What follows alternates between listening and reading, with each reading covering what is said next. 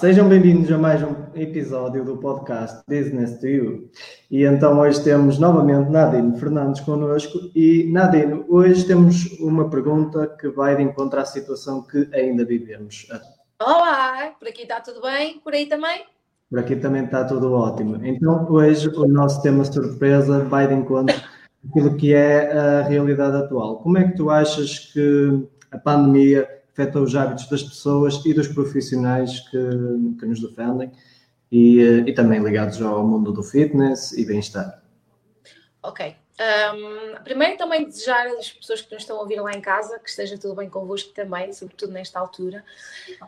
Um, então, falando primeiro dos hábitos das pessoas, uh, os hábitos saudáveis, uh, que é disso que estamos a falar, um, eu, eu vi pessoas dos dois lados. Ok, eu vi pessoas, eh, uma minoria, mas ainda assim significativa, que aproveitaram toda esta altura de pandemia que não foi fácil para ninguém, que trouxe muita ansiedade, que trouxe uh, muita preocupação e, e, obviamente, quando nós estamos uh, menos equilibrados ou menos bem a nível emocional e todos nós ficamos afetados porque foi uma situação nova para todos uh, e tivemos que aprender a lidar quando se torna quando se torna difícil muitas vezes nós direcionamos para a comida para comer mais para porque a comida dá-nos aquele prazer aquele então uh, primeiro que tudo desejar às pessoas em casa que também estejam bem nesta altura de pandemia um, e respondendo à tua pergunta uh, vou começar por falar dos hábitos uh, das pessoas dos hábitos saudáveis como é que eu acho que afetou Uh, nós vivemos uma altura de muito stress, muita ansiedade para toda a gente. E todos nós tivemos que lidar com um, um enclausuramento a que não estávamos habituados, nem imaginávamos que ia acontecer e acho que sentimos uh, todos ou quase todos um bocadinho sufocados com isso. Então isso trouxe muito mais ansiedade, muito mais a frustração e obviamente que não sabíamos lidar bem com isso, a maior parte de nós, e acabamos por direcionar sempre esse tipo, quando nós não sabemos resolver um tipo de emoção que temos, nós vamos direcionar essa emoção para alguma coisa. E muitas vezes o que acaba por acontecer é direcionarmos para a comida, comermos mais, começamos a perder aquela vontade, se calhar, de treinar, porque íamos ao ginásio e se calhar os ginásios estão fechados e em casa não é a mesma coisa, e arranjamos uma série de desculpas que damos a nós próprios e que, e que são válidas pela situação em que estamos, mas que não deixam de ser desculpas. E o sofá vira melhor amigo, não é? O quê? E os, os sofás viram melhores amigos também.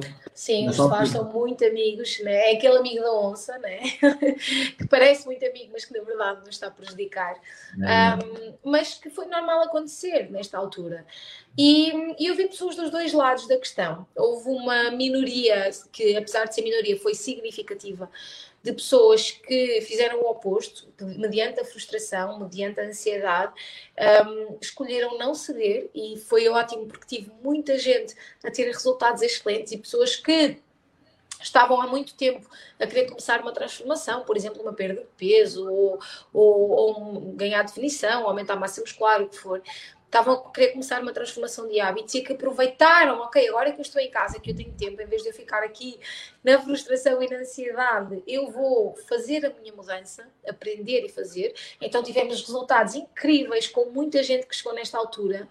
Mas também houve muita gente que foi exatamente o contrário, né? Eu acredito que a maior parte das pessoas tenha sido o contrário, não souberam se calhar lidar tão bem com essa questão e direcionaram para comer mais, muita gente aumentou de peso, Muitas pessoas vieram a mim, eh, chegaram até mim neste período de pós-confinamento um, com muito peso a mais do que aquilo que tinham quando isto tudo começou, uh, com hábitos muito desregulados. Então, para a maior parte das pessoas, eu acredito que foi difícil e que todo este, este stress e ansiedade foi direcionado para comer mais e para um, compensar, mas houve uma boa porcentagem de pessoas que tomou a decisão oposta e que, um, e que decidiu melhorar nesta altura tanto um como o outro são válidos um, e, e, aquelas pessoas que ao longo deste período acabaram por ceder e piorar a sua saúde, a sua forma física, estão mais do que a tempo de agora começar uma transformação com todo o ânimo, com todo o entusiasmo para se sentirem bem e para recuperarem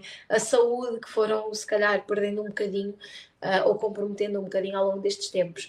Quanto à parte dos profissionais ligados à área de nutrição, do desporto, Olha, eu acho que eh, depende da adaptabilidade em qualquer profissão, não é? incluindo nesta área. tens que ser adaptável em tudo o que fazes. Eu, antes da pandemia, trabalhava fisicamente e trabalhava fisicamente em quatro escritórios diferentes, em quatro cidades diferentes, onde atendia clientes, onde tinha equipa. Quando veio a pandemia, foi muito complicado no início, porque foi ok, as coisas fecharam, ok, mas vai ser pouco tempo, afinal começou a prolongar.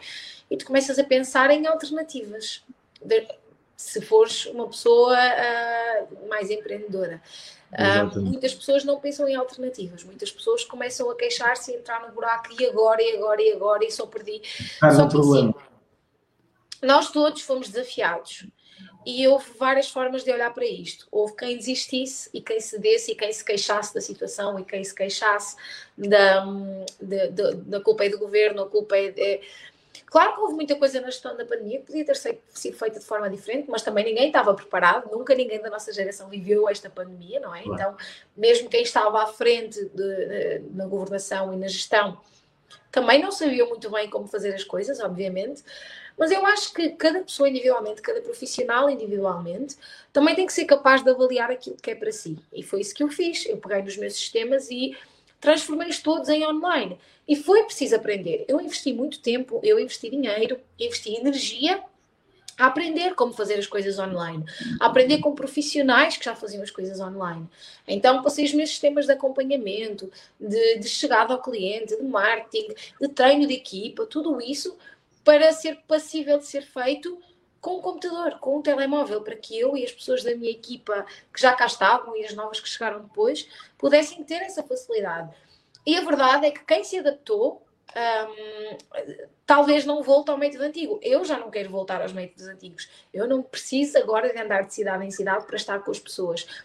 Porque eu ganhei, com, com este investimento de tempo, de energia e de dinheiro que eu fiz, eu ganhei de volta mais tempo, mais energia e mais dinheiro do que aquilo que eu ganhava antes da pandemia.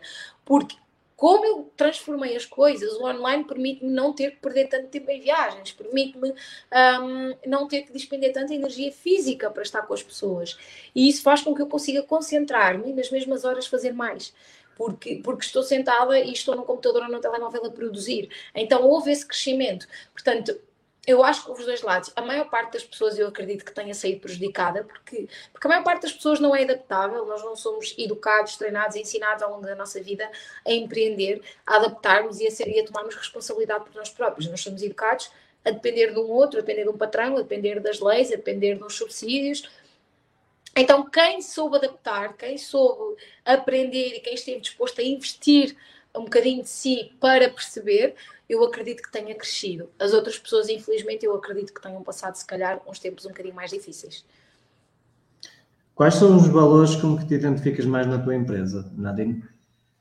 Olha, um, o primeiro valor que eu me identifico mais é a igualdade de oportunidades.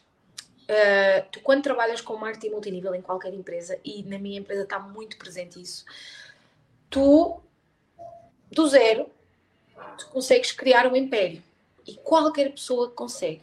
Não, é, não, não tem a ver com ser mulher ou homem, não tem a ver com uh, teres uma etnia ou outra, uma cor de pele ou outra, com teres o, o, grau mais alto de educação e seres, um, e seres doutorado, ou então com teres um quarto ano, ok? Como algumas pessoas mais velhas têm e já vi se na minha empresa. Então, não tem a ver com o teu background, não tem a ver de onde vens, tem a ver com teres vontade de aprender e fazer. O outro valor um, tem a ver com a segurança alimentar. A indústria alimentar hoje está extremamente poluída. Tudo tem químicos, tudo tem substâncias que te vão fazer mal a longo prazo. E aquilo que eu valorizo aqui é precisamente o oposto.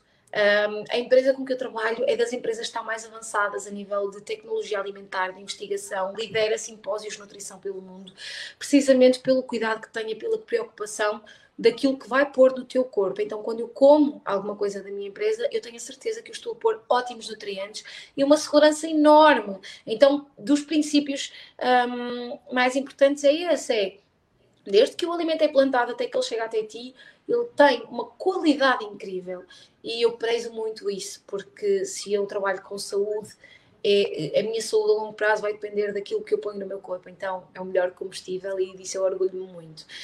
E um outro valor muito importante é a sustentabilidade para o ambiente. É tudo feito com o objetivo de impactar o menor possível o ambiente. Um, e uh, o princípio de ajudar a diminuir a fome mundial, sobretudo o programa Zero Hunger, que é uma parceria com muitas entidades internacionais e que vai ajudar a combater a fome em muitos países, sobretudo de África, e que também trabalha com vertentes solidárias. Em Portugal ajudamos duas casas de crianças carenciadas uh, no Porto e na Madeira e, ao, e em todo o mundo uh, ajudamos perto de 250 casas. Então, toda essa vertente de solidariedade, de ajuda, de conseguir não só lucrar numa empresa que não é uma empresa que pensa só no lucro, mas sim uma empresa que quer impactar, chegar a mais pessoas e fazer a diferença naqueles que não têm quem faça a diferença por eles, daqueles que não têm como fazer melhor, investir em programas de boa alimentação para crianças carenciadas ou crianças abandonadas, investir em programas de educação, tudo isso para mim tem imenso valor um, e são, facto, são facto valores que me fazem ficar aqui e perceber que estou no sítio certo. Ou seja, dá, dá saúde, dá um plano de carreira e, para além disso, também é uma empresa que eh, preocupa-se com a contribuição com os outros, como tu falaste aí. Exatamente, no... exatamente. Valores de contribuição enormes, muito sérios e isso, sem dúvida, deixa-me muito feliz, porque sei que uh, tenho uma oportunidade de crescimento para mim, mas eu só cresço impactando vidas de uma forma positiva. Então nunca te sentes mal por estás a crescer mais. E segundo dizem, está só a começar, não é? É verdade, sim, senhora. Que é que tu sentes quando vês alguém uh, que te pediu ajuda, talvez numa, numa fase má da vida, uh, dar a volta por cima, triunfar e começar a ajudar uh, outras pessoas a fazerem o mesmo? Qual é o sentimento? Olha, primeiro gratidão por poder presenciar a transformação de outras pessoas, por poder sentir que aquilo que eu faço é útil. E. Hum, e um sentimento de concretização de aquela pessoa. Muitas vezes eu lido com pessoas que chegam aqui com uma falta de autoestima incrível. Muitas vezes nem são capazes de se olhar ao espelho, muitas vezes não são capazes de, de estar íntimos com o parceiro ou a parceira um, por causa desse, desses, desses condicionamentos, que não, às vezes não têm coragem de ir à praia. Pessoas que já perderam por exemplo, a capacidade, às vezes, por causa, por exemplo, do peso extra, de apertar os cordões sozinhas, ah, de subir umas escadas, de brincar com os filhos. E quando tu vês essas transformações e vês a pessoa que já se sente super bem, até porque tu, muitos destes condicionalismos são meramente psicológicos. A pessoa pode estar acima do peso e não ter problemas em ver-se ao espelho. Não é? Então nós trabalhamos as duas áreas, vamos colocar a pessoa saudável com a forma física que quer, mas também uh, trabalhar a mente, para uma mente de uma pessoa que se ama, que se sente bem, e hum, isso sem dúvida é muito gratificante e também é muito gratificante poder adicionar pessoas à equipa e poder ajudar pessoas a atingir um patamar financeiro diferente. E poder ajudar pessoas a ter uma perspectiva diferente, pessoas que com o trabalho que têm se calhar não conseguiam realizar os seus sonhos não por falta de dinheiro e por falta de tempo. E tu tens uma oportunidade em que a pessoa se está disposta a aprender, pode, pode concretizar coisas diferentes. E isso dá-me uma satisfação enorme, enorme. E é sem dúvida também uma oportunidade até de conhecer outras culturas e Sim, porque nós felizmente temos a oportunidade de viajar bastante, temos formação com pessoas de outros países, um, além de irmos aos países, somos formados por pessoas, um, ganhamos umas coisas muito giras, férias, estadias, então é tão enriquecedor também a nível humano uh, que eu acho que não há. Não, não há nada que, que, te faça trocar, não é mesmo? Existem muito boas oportunidades no mundo, existem, para mim, um, mas poucas delas te permitem dar exatamente a mesma oportunidade a outra pessoa. Okay? Muitas delas, e, e, eu valorizo todas, não é? Mas eu acho muito, acho também muito importante uma oportunidade que te permita ganhar não só para ti, mas sim ajudar outras pessoas que estão na mesma situação ou numa situação pior, ou numa situação melhor, mas que ambicionam mais. E chegamos então ao fim do terceiro episódio com a Nadine Fernandes, abordando aqui esta questão da pandemia, que se nós conseguimos manter a calma e eh, conseguirmos tratar dos nossos próprios hábitos, se tivermos responsabilidade pelos nossos hábitos, com certeza iremos sair melhor dela do que aquilo que entramos. E não percam, na próxima semana teremos o último episódio que será eh, quais os maiores obstáculos e possíveis soluções e técnicas eh, para uma transformação corporal ser um sucesso ou um fracasso.